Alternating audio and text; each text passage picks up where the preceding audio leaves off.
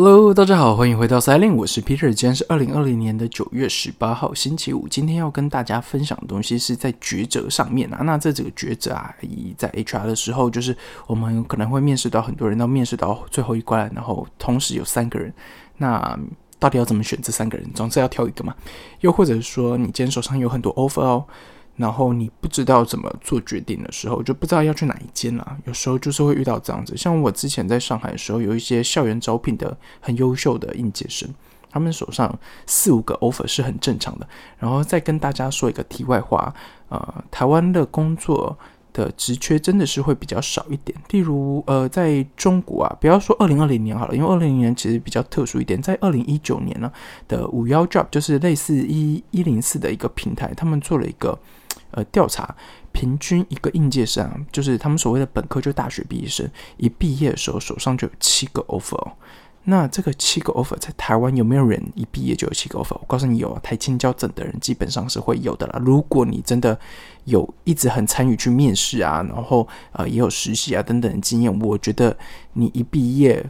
的时候，你呃很认真去找工作的话，就是毕业前，然后很认真去找工作，然后校园招聘都有去的话，我觉得你手上有七八个 offer 应该还蛮正常的啦。但是在中国是上海的一般学校，就是呃不是最顶尖的什么复旦啊，非常非常顶尖，有时候就只是呃中后段或中中间的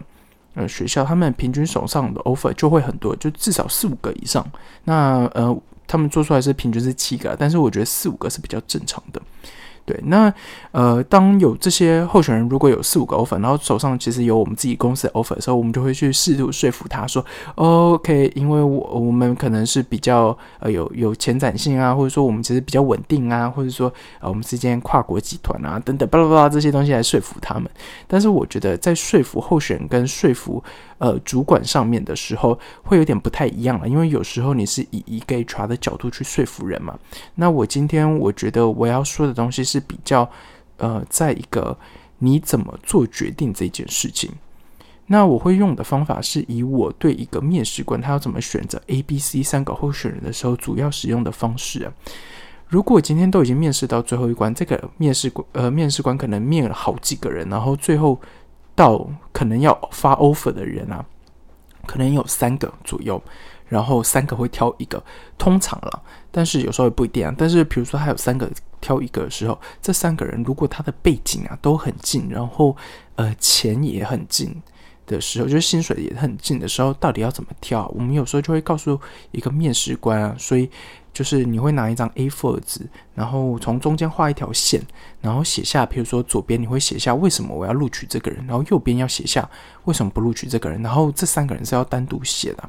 那呃，在写的时候啊，他一定要写的很详细，所以也就是说，他如果面试的时间拉太长的时候，他这张表可能就会写不出来，或者是说他在面试当中呃没有很认真去记住他问了什么问题，或是对方怎么回答的时候，这张表就会比较难写。但是呢，他。这张表的最重最重要的地方就是你不要写少，而是要写多，而且要写详细啊！至少每一项都要，就是至少比如说要这个候选人，你或不要这个候选人，这个一定要写超过十项啊！那有时候它是可以比较呃 think out of the box 的东西，就是你可以比较突破原本的框架去思考的。例如啊，他可能会写上这个人的。呃，未来发展性好，然后我们就会要求这个面试官说：“诶，什么叫做未来发？就是呃，就是未来的前瞻性比较好。”他有可能就要写出来，原因是因为呃，在写的这个过程当中啊，可以去帮助他回忆，还有帮助他思考：我真的需要这个人吗？因为有时候啊，你没有经过很具有逻辑，或是没有经过一个呃这种。呃，思考或者深度思考，或者是扩大思考的时候，有时候会一直停留在你自己的框架内里面。例如，很多主管他其实是有比较想要谁的，但是他自己他自己明明就知道这件事情，但是他却是不能下决定的。呃，有时候并不是因为这个主管没有担当啊。而有时候真的只是因为他不知道哪个是最好，而且有时候看起来很多候选人真的都很近，因为毕竟没有实际跟他工作过啊，对吧？那我们会跟他说的方式是，第一个你要写详细，例如我刚刚说的，这个人前展性好，你要说什么叫做他的前展性好，有可能他就会开始写，OK，因为我这个部门的未来的需要跟他现在某一个专案的经验结合，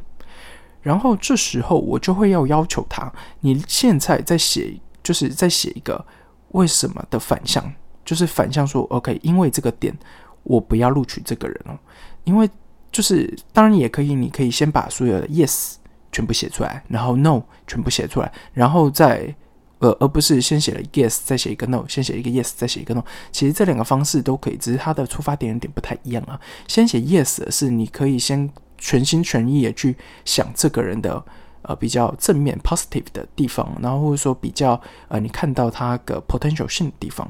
然后，如果你是用跳来跳去的方式，就是先写 yes 再写 no，或者先写 no 再写 yes 这种方式啊，就是跳来跳去，而不是先写完十几项然后再写的这种方式啊，它会比较呃很很快速的聚焦在某一个点上面。当然，呃，有时候会有坏处。比如说，他一直聚焦在某一个点上面的时候，他就不知道其他的点了；又或者说，他突然写到 no 的时候，他就不知道要怎么写 yes 了。就是他的 no 就是一直只想到负面东西，然后 yes 的东西或要这个候选人就完全就写不出来。当然，就是呃，我我觉得很多这个是一个面试官或者说你在录取人就是一个主管啊的必经之路啊。然后这个东西也跟面试一样，就是你越面越好，然后这个表啊你会越写越好。那我今天要跟大家说的是。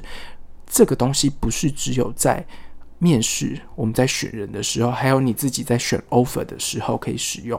有很多时候是你在生活的大小事，你都可以训练这件事情的。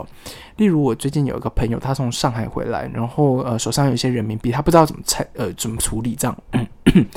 所以我就跟他说：“OK，你开始写这个表。”然后呃，他其实是有一个比较嗯比较 preference，就是他有一个其实已经很想要操作的方式。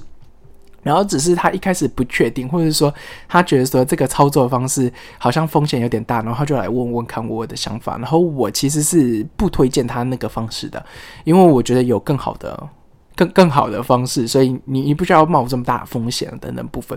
然后反正呢，他就我们就聊聊了一下嘛，然后呃，我最后还是跟他说，你这个表你就要好好的写一下，因为你要写完这个表啊。你可以更有逻辑性，还有更好的去思考这件事情是不是你要的。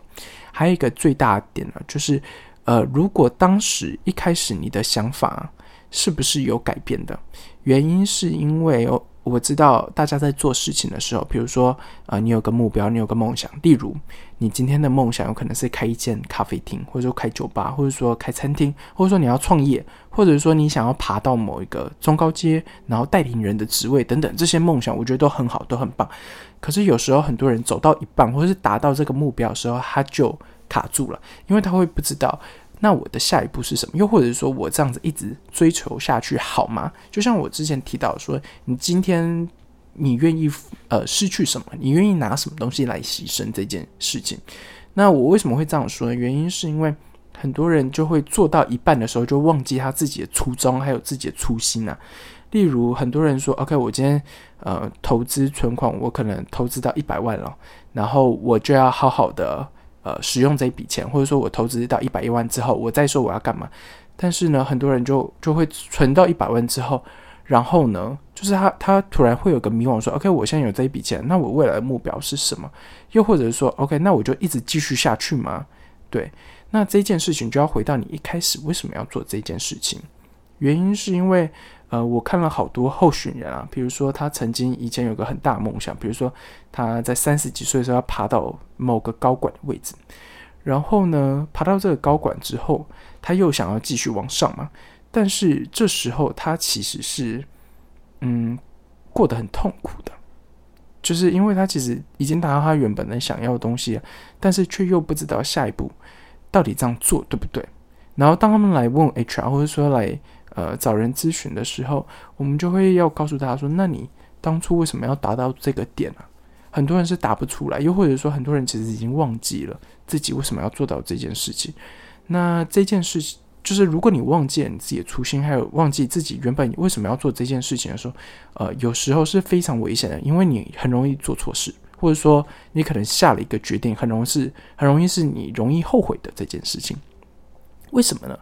呃，大家都知道哈，就是呃，如果你将要做某一件事情，有你自己的梦想，或者说有你自己的呃动力去支持的时候，你对于这件事情你是会有比较有动力，而且不会这么辛苦的。例如很多呃学生，他其实呃成绩很好，或者说他的工作很漂亮。呃，就是呃，作业很漂亮，或者说他还有很多专案经验，有很多人有专案经验，或者说他爬得很快，原因是因为他当时他有一个很呃中心思想的，比如说他可可能想要成为怎样怎样的人，或者说他想要帮助这个世界，或者说等等部分，然后或者说他有个很呃很很大的梦想。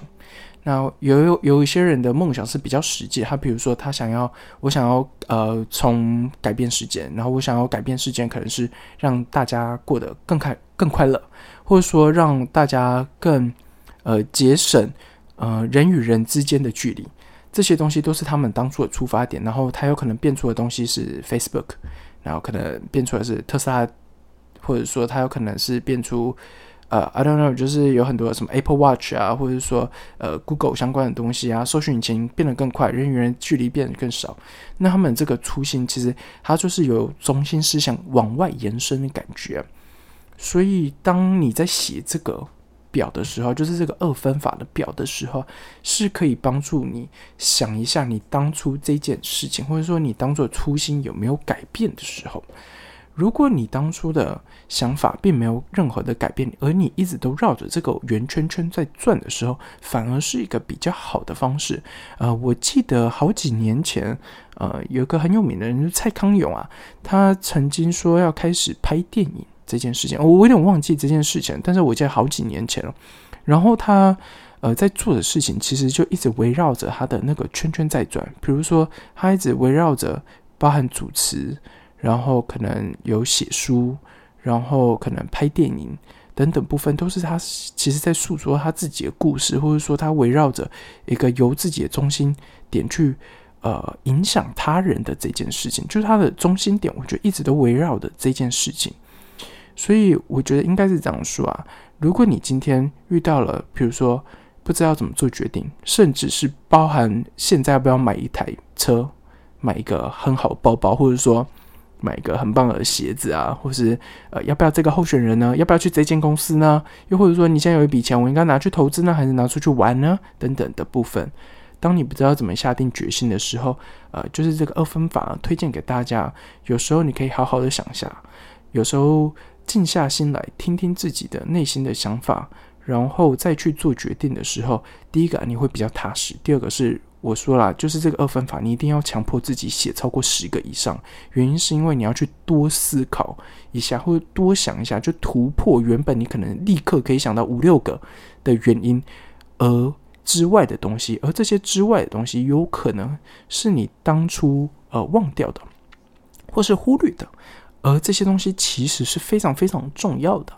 对，那我们今天的分享就到这里喽，谢谢大家，下次见，拜拜。